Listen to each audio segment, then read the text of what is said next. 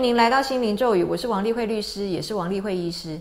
今天我们来跟各位继续讲疗愈的第二个秘密呢，就是你要能够相信你会痊愈，相信非常重要。你可能认为会不会痊愈，最重要的是医术高明不高明，有没有对症下药，以及这个药物是不是够新、够好、够有效。那事实上呢，相信可能远超于这一切之上。你说哪有可能？相信不就是心理作用而已吗？那我们就来跟各位讲一下所谓的安慰剂。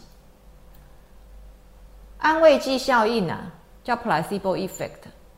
之前呢，大家都认为那些传统的中草药啊，或是印度的这个阿育吠陀这些没有科学根据的这些个医疗方法，纯粹就是心理作用，纯粹就是安慰剂效应。但现在呢，大家再也不敢对这个安慰剂效应有如此的这个轻忽的态度了，因为现在发现呢，安慰剂效应是一个令人惊叹而且重要的。心理生物学现象 （psychobiological phenomenon），它能够使许多的疾病啊重获健康，是这个非常强大的决定性因素。在临床上发现，它可以显著的调节疼痛、焦虑、巴金森氏症，甚至一些外科手术的反应，都可以经由安慰剂来获得显著疗效和显著帮助。那你说这个最早的安慰剂是从什么时候来？十八世纪的时候在法国出来的。当时有一个医师呢，叫 Mesmer 啊，他就是强调呢，这个星球啊，行星的运行会对人类产生影响。所以呢，他因为这个磁力的关系嘛，哦，所以只要呢，我们这个啊，去把这个患者把他导入一个精神恍惚的现象，我们就可以治疗他的这个疼痛。他称之为叫做 Animal Magnetism。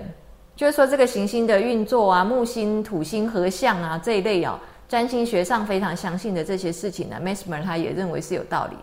然后他把它导入他的医疗上面，然后他认为这些行星的运作会对我们人的这个磁场产生改变，所以就有 animal magnetism 这样的问题嘛。那这个法王啊，路易十六当时啊，也是他的一个长期客户。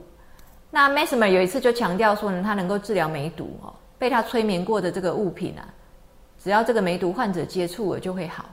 那法王路易十六就请了两个人去做实验，好测试看看这个 Mesmer 讲的到底是不是真的。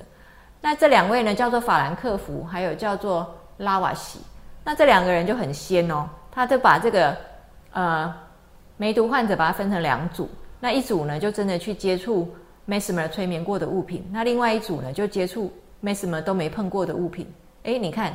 这个就是最早的安慰剂的一个开始，在富兰克林跟拉瓦锡这两位就知道要用对照组，而且对照组用的就是安慰剂，因为没有被 Mesmer 催眠过的物品嘛。那我们有一个词叫做 Mesmerism，Mesmerism 就是催眠术。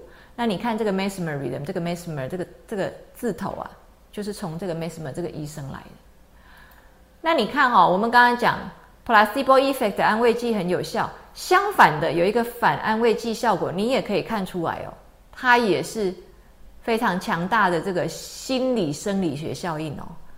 所谓的反安慰剂效果，就是呢，安慰剂明明就可能只是维他命，或可能只是生理食盐水，可是在这个人不知情的情况之下呢，他就觉得他用了什么东西了，他被用了什么东西了，他就开始出现了头痛、恶心、疲劳。平均统计起来啊，用了安慰剂竟然可以出现头痛的有四分之一哦，四个人就有一个。那疲劳的话呢，大概有十八趴的人会出现哦，恶心有十个人会出现。明明只是最普通的维他命跟生理食盐水，它都可以头痛、疲劳、恶心。那一九六二年的时候，有一个更有趣的实验，这个实验是在日本做的，就是呢，Ikimi 还有呢那个高瓦两位医生啊，他们就去做，他们呢就把那个会对漆素过敏的日本男性找来做实验。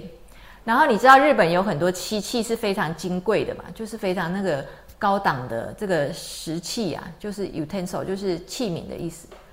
那这个时候呢，因为这些个几这几位日本男人他们会对漆素过敏，所以他们就故意跟他们讲说：“哎，现在这个呢是有被这个漆素树脂处理过的。”那事实上不是，只是这样言语上这样暗示他。结果呢，这几个人就全部都产生不适的反应。根本那就不是七素，可是就因为他被告知那是七素，他就果然心理作用产生严重反应。心理作用啊，我们到现在还是这样来称呼，其实是心理生理、心理生物效应了哦。那你说，因为他被骗了嘛，骗得团团转，那没有骗呢，会不会也有作用？现在在二零一零年的时候，我们证实了没有骗也有作用啊。二零一零年的 Kapchak 跟他的 colleagues，哦，这个科学家呢，他呢在治疗肠燥症的时候啊，他就分组哦。一组就是用治疗肠燥症的药，另外一组是用根本跟肠燥症一点效果都没有关系的安慰剂。可是呢，他给药的时候呢，他没有欺骗这些参与者啊。他在给的这个安慰剂的这一组呢，它上面明白的贴啊，这个东西就维他命而已，明确的告知你在用的是安慰剂，然后明确告知，如果你用了还会有效的话，那就是安慰剂效果，绝对不可能是我给你的这个维他命会会这个对你有效。结果呢？他发现呢，用了这个开放性的标签，都明白的在这个药品名称上面贴清楚了，而也明白告知他这个对肠燥症一点用都没有。结果这个人用了还是有效，这一边对照组的这个这一组用了，竟然还是有效。所以现在发现了，没有欺骗也有效。所以大家有没有觉得很神奇啊？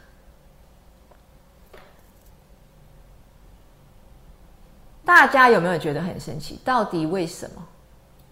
为什么你的心理可以在你的生物上面呢产生这么大的效果？我们说 psychobiological 嘛，就是你的心理可以造成你的生物学上面的变化有这么大的效果？为什么呢？因为呢，最重要的是你的信念。你如果是一个相信自己不会好的人，就算这个医师再高明啊，就算这个药品再先进啊，就算他对症给你下药，完全一点都没有判断错误啊，你没有效就是没有效。所以有一句话说呢，世界上没有医不好的病啊，只有医不好的人啊。因为这些人呢，他他不敢相信他会好，他也不肯相信他会好，他的信念已经根深蒂固的存在在那里了。你说没有啦，谁不想要好？对他想要好，但是在他的内心深处，在他的最深的隐藏的一个信念里面啊，他有一个负面信念。他根本就不相信他会好，或者是呢，他也不敢相信他会好，或者是呢，他其实有一个抵触，他根本不想好，但是他自己不知道。这个这个信念呢，无意识的影响你看世界，就好像呢是一个滤镜一样。我们拍照的时候有时候会用滤镜嘛，那这个滤镜呢，就存在你的信念里面，你的信念就是滤镜，所以呢，你看待一个事情呢。都是先透过这层滤镜去看的。明明本来是白色的，但你的滤镜是红色，你看什么都沾上一点红。如果你的信念呢是黄色的，你看什么东西都沾上一点黄。我给你的明明就是正确的，是白色的，但是你怎么看都是黄的，所以你觉得不会好。那你知不知道你自己的限制性信念是什么？你对你自己有没有真正的面对能力？如果你真的久病不愈，你要不要稍微去挖一挖，到底你里面有什么东西在那里阻止你自己能够痊愈？负面信念是怎么来的？限制性信念是怎么来的？通常是你过往呢曾经遇到的困难跟阻碍，你那时候冲不破，你就因此呢下了一个结论，就是我没办法。然后这个没办法呢，就一直放在你的潜意识里面，然后呢，不断的影响你。没办法，没办法，我没办法好，我不会好，我不相信我会好。其实我们的身体都有完美的治愈能力，它原来被设计的时候都不可能是故意设计成瑕疵的。你说明明就有啊，基因不是就会带到不好的基因吗？那我们讲过了嘛，基因遗传是没有错，但是呢，基因要表现不表现，如何表现是在你呀。如果你的心魂能力够强大的话，你可以让它往正向的方向表现，你可以让负向的根本不表现啊。所以最大的是在于这个我，就是呢，上一周我们跟各位讲，这个灵性科学里面，我们把人呢分成四个四个不同的这个层次啊，最外层的叫做物质体。再来的是生物体，叫 life body；再来的话是感知体叫 soul body，再来是灵性体叫 spirit body。这个 spirit body 就是我。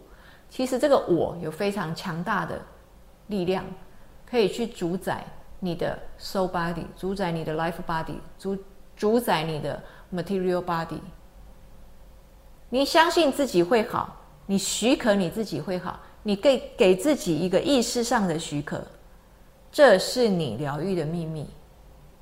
最重要的是你的信念，还有你有没有给你自己许可。谢谢各位。